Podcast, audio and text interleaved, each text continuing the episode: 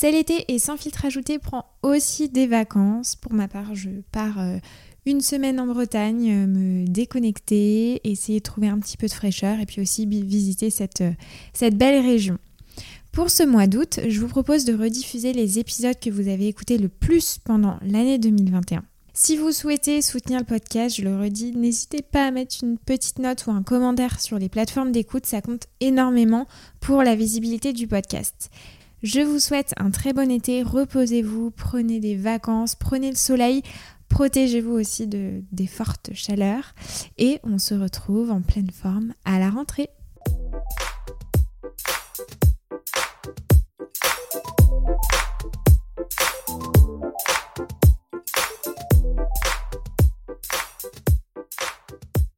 Sans plus tarder, je vous laisse tout de suite avec l'épisode du jour, encore une belle leçon de vie que je suis ravie de vous partager avec Rami Battier, DG de Carrefour France. Bonjour Rami. Bonjour. Alors je suis ravie aujourd'hui de vous accueillir sur le podcast de Sans filtre ajouté. Moi aussi, je suis ravie d'être avec vous. D'autant plus qu'on est dans les locaux de Carrefour, donc si on m'avait dit il y a un an que j'allais venir à Carrefour, euh, je pense que je n'y aurais pas cru. Euh, donc merci beaucoup en tout cas euh, euh, de m'accueillir. Alors, on vous présente plus. Rami, vous êtes le DG de Carrefour. Et Olivier Dauvert vous avez nommé d'ailleurs lors d'un épisode euh, que j'avais tourné avec lui sur le podcast en disant Quand je parle de Rami, je dis la chose suivante.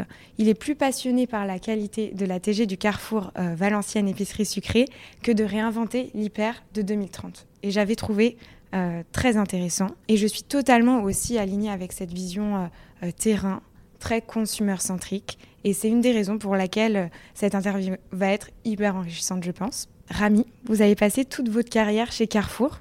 Pourquoi cette fidélité indéfectible? Alors, euh, merci déjà à Olivier Dauvert euh, de, la manière dont il me, décrit. C'est très intéressant. Et moi, je m'intéresse, oui, effectivement, à la petite rupture dans le magasin de Valenciennes, mais aussi à l'hypermarché de demain. Il ne faut pas opposer les deux choses. Il faut avoir euh, un travail sur les basiques de court terme, mais aussi cette vision de long terme. Et les deux ne s'opposent pas. Euh, et l'une ne remplace pas l'autre.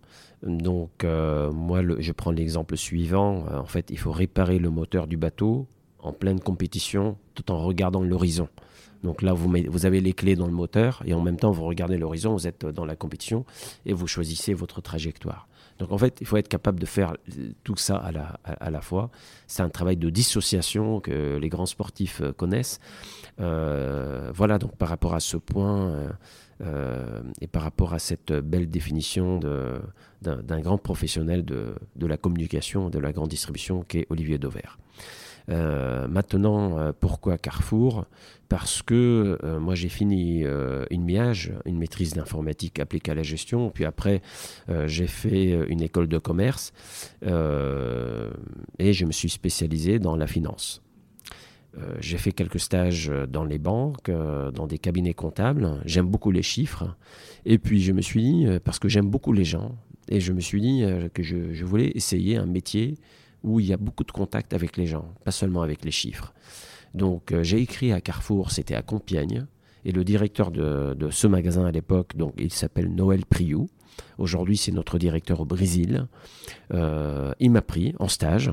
Et euh, immédiatement, bah, j'ai trouvé tout ce que j'aimais. J'ai trouvé les gens, les clients, j'ai trouvé des collaborateurs, des équipes, j'ai trouvé cette passion, les produits que j'adore, le terroir, le digital, parce que moi je suis de formation digitale, et, euh, et j'ai trouvé les chiffres. Donc c'est-à-dire j'ai trouvé tout ce que j'aimais dans ce, dans ce métier. Et Carrefour est une société française avec énormément de valeurs qui sont parfaitement alignées à mes valeurs personnelles.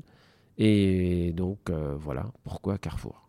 Quelles sont les valeurs de Carrefour et vos valeurs personnelles? Alors, il y, en a, il y en a beaucoup, mais je peux vous énumérer par exemple le mérite et la méritocratie. Euh, moi, je crois beaucoup en la méritocratie. Et Carrefour est une société qui a beaucoup aussi. Euh, euh, donc voilà, je crois beaucoup en la formation des gens. Et moi, Carrefour m'a tout donné en termes de formation, on m'a donné beaucoup. J'ai fait plusieurs MBA avec Carrefour, que Carrefour a financé après. C'est ce que je fais aujourd'hui avec mes collaborateurs. J'ai mis en place l'école des leaders. Ce n'est que la suite de cette culture Carrefour.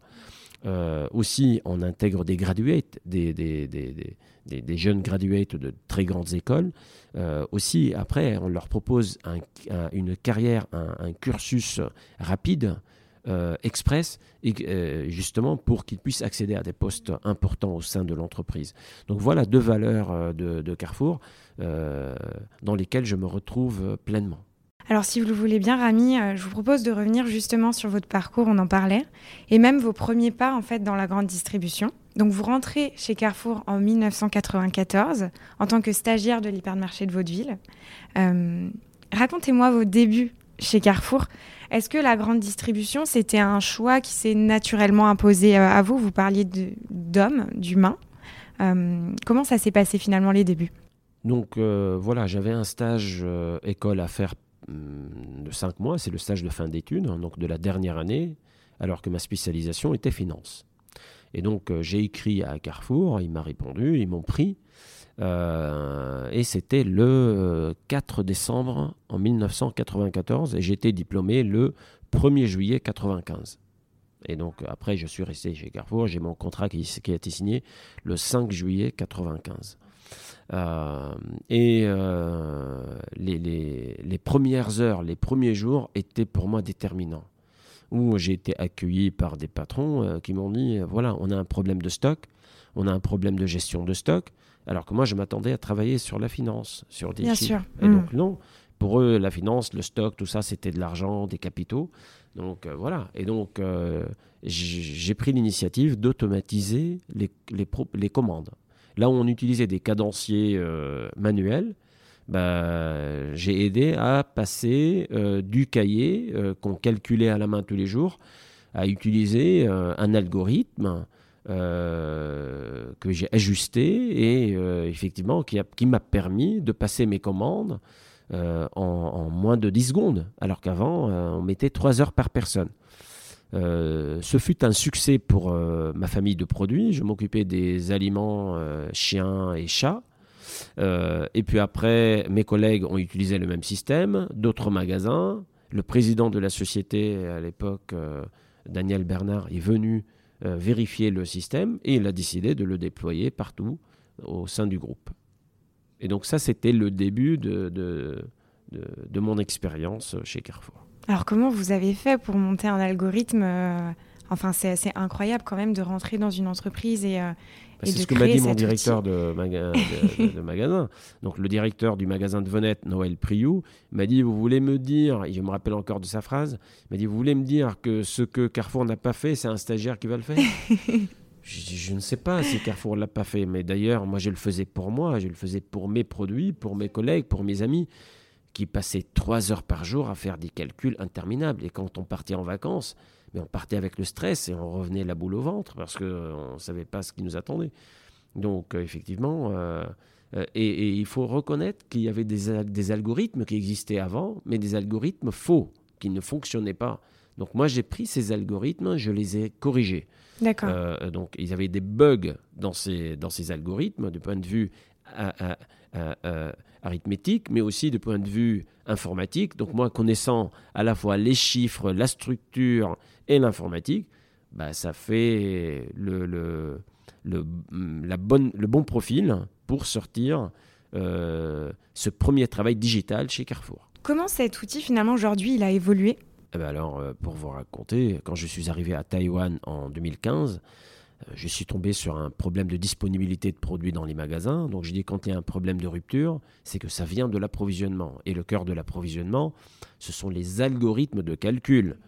Et donc j'ai demandé à ce qu'on me montre les algorithmes de calcul pour vérifier si effectivement...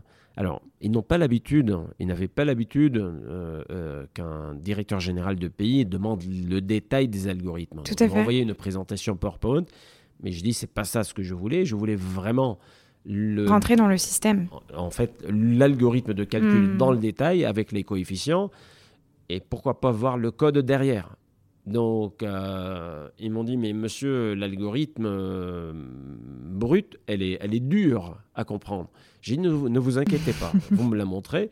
Je n'ai pas demandé le code de programmation, mais hmm, j'aurais pu le faire. Donc, ils m'ont montré la formule. Et j'ai retrouvé à 80% ma formule de calcul que j'avais créée à Venette, euh, donc Compiègne, en 95. Et euh, ils m'ont dit alors, monsieur, si vous avez des questions, on va appeler des spécialistes. J'ai dit non, ne vous inquiétez pas, je connais bien cette formule. Et donc, effectivement, il fallait réajuster quelques choix qu'ils avaient faits euh, qui n'étaient pas pertinents à mon, à mon humble sens.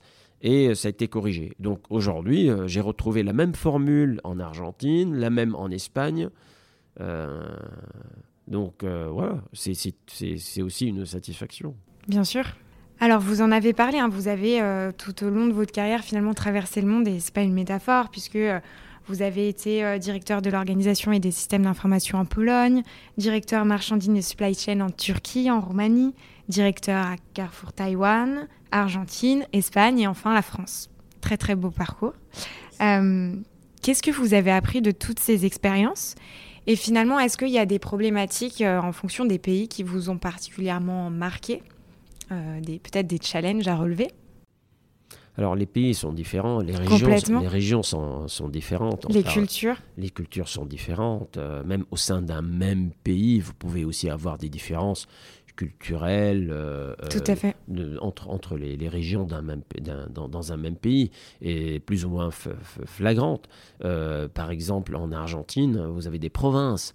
Euh, en, mais, mais, mais, mais, en, en, Espagne, vous avez des régions qui ont leur identité. Euh, leur, leur, dialecte, leur langue, euh, etc., un peu plus poussé que ce qu'on peut trouver en France, même si en France, entre la région euh, Alpes-Côte d'Azur, l'Alsace, la Bretagne, donc il y a des différences, mais encore, il y a des pays où cette différence, elle est encore plus ancrée. L'objectif, c'est de savoir pourquoi nous, on est implantés dans ces pays-là. C'est pour servir et pour apporter le savoir-faire français euh, dans le service, dans le produit et dans le prix. Et euh, faire du commerce éthique et équitable. Et après, on s'adapte. On s'adapte. Donc, euh, par exemple, à Taïwan, ils m'avaient présenté un rayon fromagerie et ils m'ont dit oui, on réussira un jour à convaincre les Taïwanais à manger du fromage. Mais, mais, les Taïwanais, ils mangent pas de fromage. C'est pas, pas dans leur culture. Par contre, ils mangent des nouilles, ils mangent du riz, etc. Donc, j'ai demandé à ce qu'on remplace ça par les produits du pays. effectivement, ça, ça fait un carton, mais il n'y a pas de surprise, c'est juste répondre aux besoins du client. Donc, il y a des choses qui sont euh, communes. C'est le service client, c'est le commerce équitable, le commerce éthique. Ça, tout le monde l'apprécie partout, quelles que soient les cultures. Après, dans le comportement managérial, c'est différent. En Asie, euh, c'est pas très difficile de manager parce que tout le monde va vous dire oui. Donc voilà, et les gens vont vous suivre sans discuter. Question de culture? Question de culture. Question Donc, la culture, Il, joue euh, pour beaucoup. Et quand vous mettez 15 euh, minutes pour des questions-réponses, vous savez d'avance que vous n'aurez pas beaucoup de questions dans des séminaires ou dans des conférences, etc. Sauf si vous arrivez à digitaliser de manière anonyme les questions, et là, vous en aurez. Il y a cette question de face, euh, etc. Donc il faut comprendre ça. Euh, en Argentine, on ne serre pas la main euh, aux, femmes. On, leur fait une bise, même si c'est des collègues, etc. Serrer la main, c'est très froid. Et donc, voilà, il faut s'adapter, il faut, faut, faut s'intégrer. Donc, alors qu'en Chine, à Taïwan, on ne serre pas la main à l'hôtesse de caisse. on la salue avec la tête. Donc voilà, donc euh, il faut comprendre ces différences euh, culturelles. Mais ce que ma devise à chaque fois, c'était d'apprendre la langue du pays dans lequel je travaillais. Et ça, ça me permettait d'avoir une proximité avec euh, les gens, les collaborateurs, les clients, quand je leur répondais dans la langue du pays, avec plein de fautes naturellement, mais c'était quelque chose qu'ils appréciaient énormément. Parler polonais en Pologne, pour eux, c'était waouh. Parler turc en C'est un vrai effort pour ah eux. Bah, pour eux, quel, euh, quel effort d'intégration. Euh, voilà. Donc, euh, c'était hyper intéressant. Alors, on va parler forcément de votre cheval de bataille, hein. la méthode 555. Est-ce que vous pouvez rapidement nous redéfinir cette méthode, même si, bien sûr, il existe déjà beaucoup d'articles sur Internet et nous dire comment elle est née, cette méthode? Alors, euh, cette méthode, elle est née en Turquie en 2012. Euh, où euh, mon patron m'avait confié, en plus de la marchandise, de la supply chain, de l'informatique et de l'organisation. Donc j'étais directeur commercial, responsable de la qualité, et aussi il m'a demandé de prendre les caisses. Et sur les caisses, on avait un écart de performance énorme entre la réalité et l'objectif. Donc moi, je suis allé voir un, directeur de magasin, et donc c'était un directeur de market, et euh, je lui dit, expliquez-moi pourquoi vous n'arrivez pas à fluidifier euh, l'attente en caisse. Pourquoi? Enfin, c'est pas si sorcier que ça. Il m'a dit, le problème, c'est que vous venez me voir avec des centaines de points de contrôle. Et moi, je ne sais pas retenir des centaines de points de contrôle. J'ai quitté l'école justement parce que je ne voulais pas retenir tout ça. Je lui ai dit très bien, euh, combien de points de contrôle vous pouvez retenir? Et il m'a dit en turc, besh nokta, 5 points. Et il m'a fait avec la main comme ça. Alors, euh, j'ai essayé de résumer euh, les points et je suis tombé sur 15 points. Donc on a décidé que ce soit 5 points pour le directeur de magasin, 5 points pour la chef de caisse et 5 points pour le, euh, le caissier ou le test de caisse. Et donc c'est comme ça qu'est né le 555. Donc le 555, sa définition, elle est simple. C'est, ce sont les 15 engagements que nous prenons vis-à-vis -vis du client par rapport à nos 15 points les plus faibles et les plus importants pour le client. Donc ce, n'est pas le récit de nos valeurs. C'est l'ensemble, en fait ce sont des engagements autour de nos 15 points faibles qui sont les plus importants pour le client. Par exemple, l'affichage du prix pour le client, c'est quelque chose d'extrêmement important. La disponibilité du produit, la fraîcheur des fruits et légumes, c'est extrêmement important pour le client. Si nous, euh, on est jugé faible sur ces points-là par le client, bah, très bien, on va mettre ça dans le 555 de manière à ce que ce point faible se transforme en point fort. Donc voilà, en fait, c'est juste passer un point faible en point fort. Voilà, donc c'est c'est pour ça le, le 555 c'est quelque chose de qui vit et qui évolue parce que vous avez un point faible aujourd'hui que vous avez réussi déjà à transformer en point fort, bah, vous le remplacez par le point suivant. Et sur le terrain, alors comment ça se passe? Comment on identifie justement ces, points faibles et comment les équipes les transforment en points forts? Oui, alors comment on les identifie? On est aidé euh, par les clients. Bien sûr. Les clients vous le disent. Les clients, ils nous disent aujourd'hui à travers les enquêtes, les baromètres, les verbatims, en caisse, quand ils parlent avec le test de caisse, et puis ils disent euh, J'ai pas trouvé tel produit. Euh, euh, la banane aujourd'hui, elle est un peu trop mûre. Euh, euh, il manque votre le, produit promo, il n'est pas clair. Donc ça, les clients ils le disent. Et donc vous voyez qu'il y a des points qui sont beaucoup plus répétés, récurrents que d'autres. Et donc là, vous faites effectivement juste le classement et vous détectez votre 555. Par vous pouvez le faire aussi à titre personnel, essayez. Vous verrez que c'est assez intéressant. Je note. Alors, Carrefour, aujourd'hui, c'est le premier employeur de France. Euh, et dans un post LinkedIn, vous avez dit, je cite, J'ai toujours conçu le travail avec entraide, égalité des chances, bienveillance et bien-être. Toute ma carrière, j'ai partagé les valeurs aux femmes et aux hommes que j'ai croisés en France et à l'étranger. Comment on fait pour mener à bien cette mission? Bah, C'est effectivement avoir une ligne de conduite sincère et honnête, courageuse, aimer les gens, aimer le service. Et, euh, mais je ne suis pas plus méritant qu'un pompier ou qu'un médecin ou qu'une infirmière ou qu'un infirmier qui font leur travail. Euh, on est là aussi pour gagner bien sa vie, mhm. en, donnant du, en offrant du service aux autres, en étant utile pour la société, en apportant, apportant une brique par exemple, aujourd'hui, dans le plan de la transition alimentaire décidé par Alexandre Bompard en 2017, ben, aujourd'hui, euh, Carrefour se positionne en serviteur du client avec du commerce éthique équitable, une traçabilité de l'ensemble des produits que vous consommez euh, à un prix euh, juste, juste pour l'éleveur, juste pour l'agriculteur, pour le producteur, pour le fournisseur, pour le transporteur, pour le distributeur, pour le client surtout. Donc, nous en sommes fiers. Et moi, ça, j'en suis fier. Et donc, c'est ma devise, c'est effectivement cet alignement de valeurs que j'ai avec cette belle société qu'est Carrefour, où effectivement on peut exercer ce métier dans l'alignement total avec les valeurs de la vie, être utile, apporter quelque chose, apporter une brique. Et, donc, euh, moi, je ne suis pas médecin, je ne sais pas opérer les gens.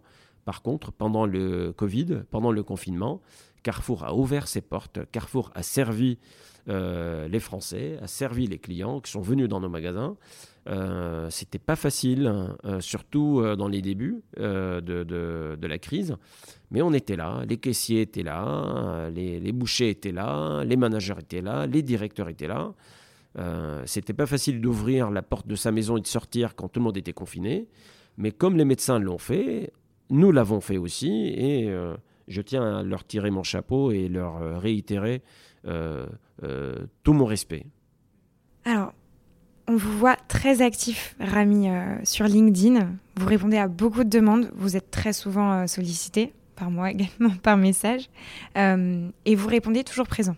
Honnêtement, euh, j'ai pu regarder un peu sur euh, LinkedIn. Euh, vous répondez vraiment à tous les commentaires et c'est assez impressionnant. Comment vous faites pour gérer votre temps? Comment finalement vous travaillez en interne? Est-ce que vous êtes accompagné? Qui sont les équipes qui vous accompagnent au quotidien pour répondre toujours présent? Dans, une société, ce serait une erreur de penser qu'il y a en fait que le succès dépend d'une personne. Non. Le succès est collectif le succès, il appartient à toutes les femmes et tous les hommes d'une équipe.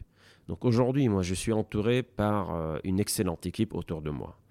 Et euh, on est entouré par des collaborateurs et des collaboratrices euh, en magasin, dans les sièges, dans la logistique, dans les départements, dans le digital, qui sont des collaborateurs engagés, impliqués, volontaires et très positifs.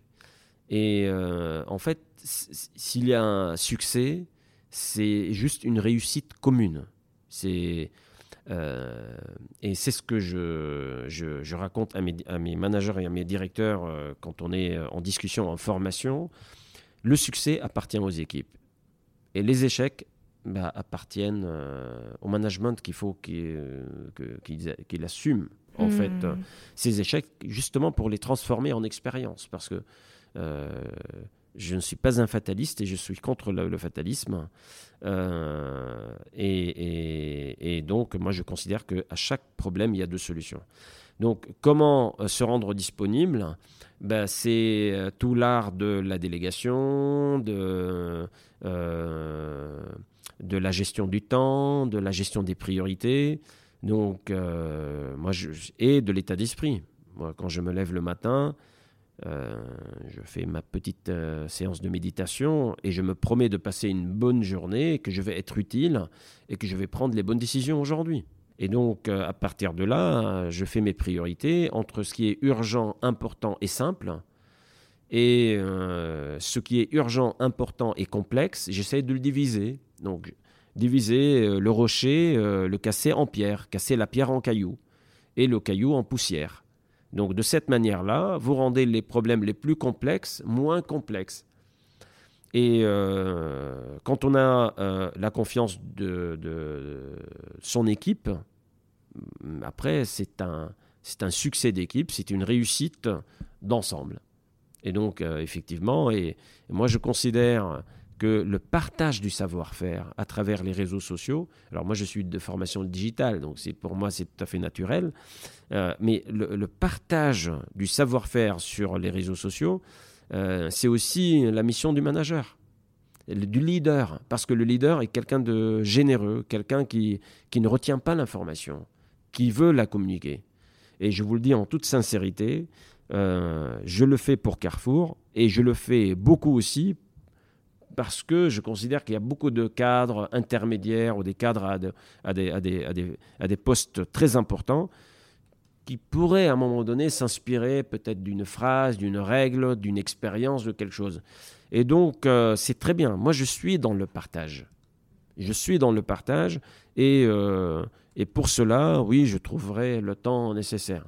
Sachant que liker les posts de mes collaborateurs, euh, que ce soit des magasins ou des hôtesses de caisse ou des hôtes de caisse ou des bouchers.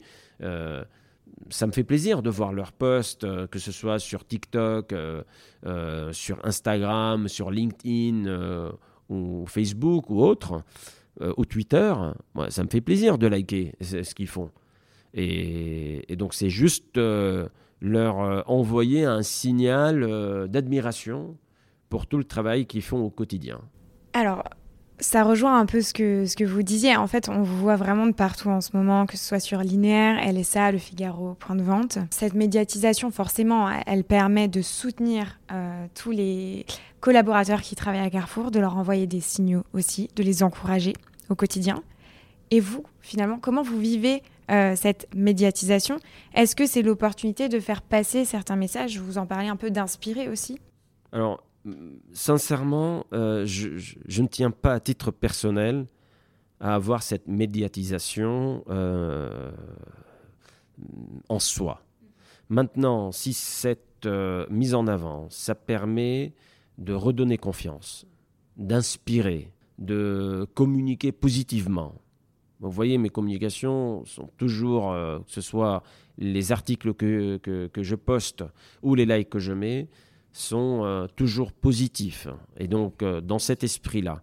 Donc, si ça peut inspirer, si ça peut aider, si ça peut euh, envoyer un message au client, un message de confiance, de service et d'expérience dans sa relation avec Carrefour, moi, je suis preneur.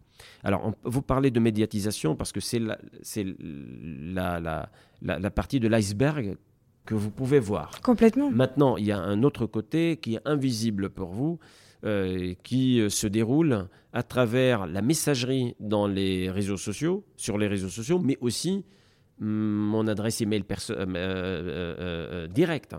Donc, si vous allez sur le site web Carrefour, vous pouvez trouver mon adresse email où il est écrit. Si vous souhaitez, cher client, fournisseur, vous souhaitez écrire à, notre, au directeur général, cliquez sur le lien suivant. Et donc, ce matin, j'ai vérifié, il y a des clients qui m'ont écrit qui ont eu des soucis euh, euh, à, solutionner, et euh, je leur répondrai ce soir à 19h. Donc, il y a aussi une partie qui n'est pas visible de l'iceberg, une que je ne médiatise pas. Qui est importante à souligner. Et qui, est, qui est très importante. Et effectivement, moi, je réponds à, chaque client qui, qui, qui m'écrit. Alors, euh, des fois, euh, je reçois des offres de fournisseurs, euh, de voilà. Alors, je remercie les gens qui m'envoient, mais surtout les clients, les réclamations, les idées des clients, je les, prends, je les prends à bras le corps et je sais que mon équipe fait exactement de même.